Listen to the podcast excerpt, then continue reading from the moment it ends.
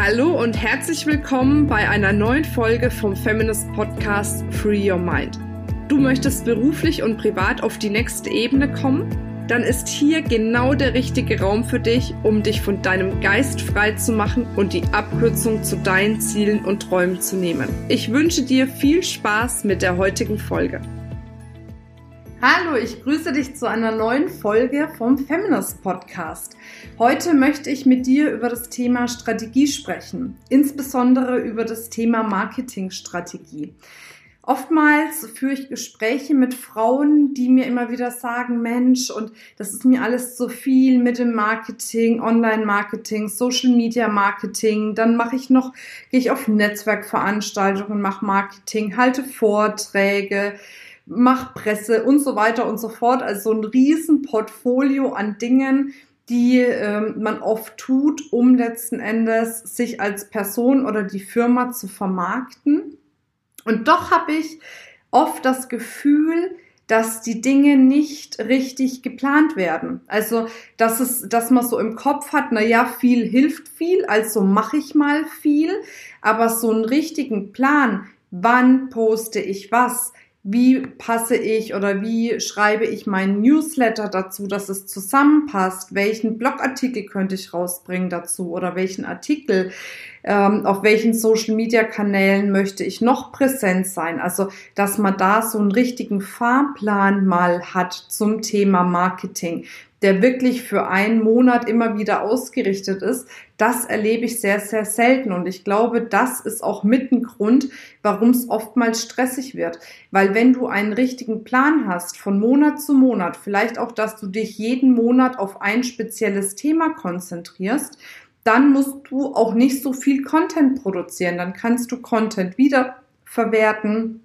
Dann kannst du dir ähm, auch ja, damit eben deinen Plan ganz, ganz individuell gestalten und sagen, okay, diesen Monat geht's um Thema XY, nächsten Monat geht's um dieses Thema, dann wiss, weiß auch deine Community schon Bescheid oder diejenigen, die dir folgen, schon Bescheid, ja, welches Thema kommt als nächstes. Und du kannst dich dann immer wieder darauf einstellen, kannst Content vorausplanen, vorausproduzieren und eben Content wiederverwerten. Und das macht dann auch Sinn und das ist smart. Und dann eben auch zu schauen, welche Inhalte funktionieren denn am besten? Weil du wirst ja dann auch sehen, bei welchen Inhalten jetzt mal, wenn jeden Monat ein anderer Inhalt kommt, bei welchen Inhalt reagieren am meisten? Worauf springen sie am meisten an? Da kannst du dann quasi mal ein Jahr eine Recherche machen, um dann im Jahr drauf vielleicht wesentlich mehr Content zu den Themen zu produzieren, auf die deine Follower oder deine Community wirklich angesprungen ist. Und das ist smart, weil dann wirst du irgendwann merken, dann kommen wahnsinnige Multiplikatoren dazu, die immer wieder deine Inhalte teilen, dich weiterempfehlen, weil du eben relevante Themen für deine Community erstellst. Du kannst natürlich auch beginnen damit, bevor du dir selber überlegst, welchen Monat machst du welchen Content, dass du auch mal eine Umfrage machst mit deinen bestehenden Kunden oder mit deiner Community. Welcher Content ist für dich gerade am relevantesten, um dann eben wirklich diesen Content zu produzieren, der für deine Community relevant ist, um eben die Wahrscheinlichkeit zu erhöhen, dass es richtig erfolgreich wird. Und gerade dieses Thema Kunden, Interessentinnen oder Community-Umfragen wird meiner Meinung nach noch viel zu selten gemacht.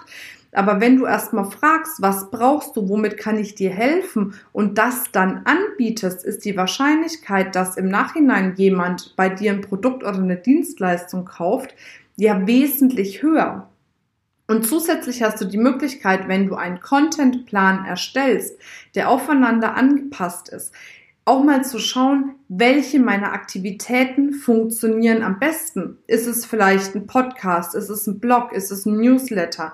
Ist es Social Media Marketing? Oder ist es Plattform Facebook, LinkedIn, YouTube, whatever? Also, dass du wirklich auch mal eine Recherche machst. Was passt denn am besten? Welcher Kanal passt für dich am besten?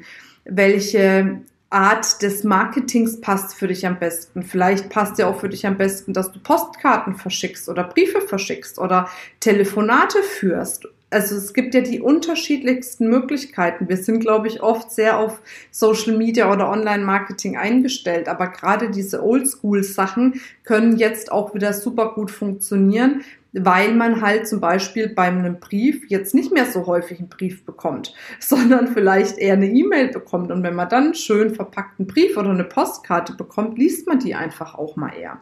Und dass du dann wirklich prüfst, welche Aktivitäten, die ich tue, funktionieren am besten und davon dann mehr zu machen. Und die, die am schlechtesten funktionieren, wirklich dann auch mal mutig zu sagen, die schmeiße ich jetzt raus, die brauche ich nicht mehr. Oder die reduziere ich einfach vom Aufwand. Da poste ich vielleicht nur Content, den ich auch auf einer anderen Plattform poste, weil mir die einfach nicht so wichtig ist in dem Moment.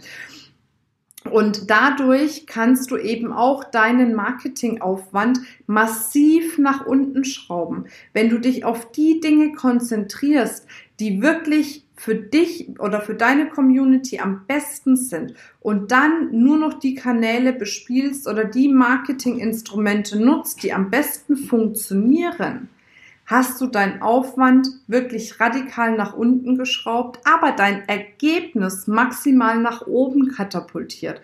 Und das ist das, was es dann smart macht. Und du musst nicht alles machen und du musst nicht überall präsent sein. Das ist völliger Quatsch. Schau, was zu dir passt und dann machst du das und machst die Dinge, die wirklich am besten funktionieren. Ja, das zu dem Tipp. Ich wünsche dir auf jeden Fall viel Spaß dabei, mal rauszufinden, was am besten funktioniert und wie es am besten funktioniert. Und ja, ich freue mich drauf, wenn du unseren Podcast wertest, wenn du auch anderen Frauen davon erzählst, dass es den Feminist Podcast gibt. Das hilft uns natürlich sehr, um immer weiterzukommen mit unserem Podcast. Und jetzt wünsche ich dir eine wundervolle Zeit. Ich freue mich beim nächsten Mal, wenn du wieder dabei bist. Bis dann, deine Maria.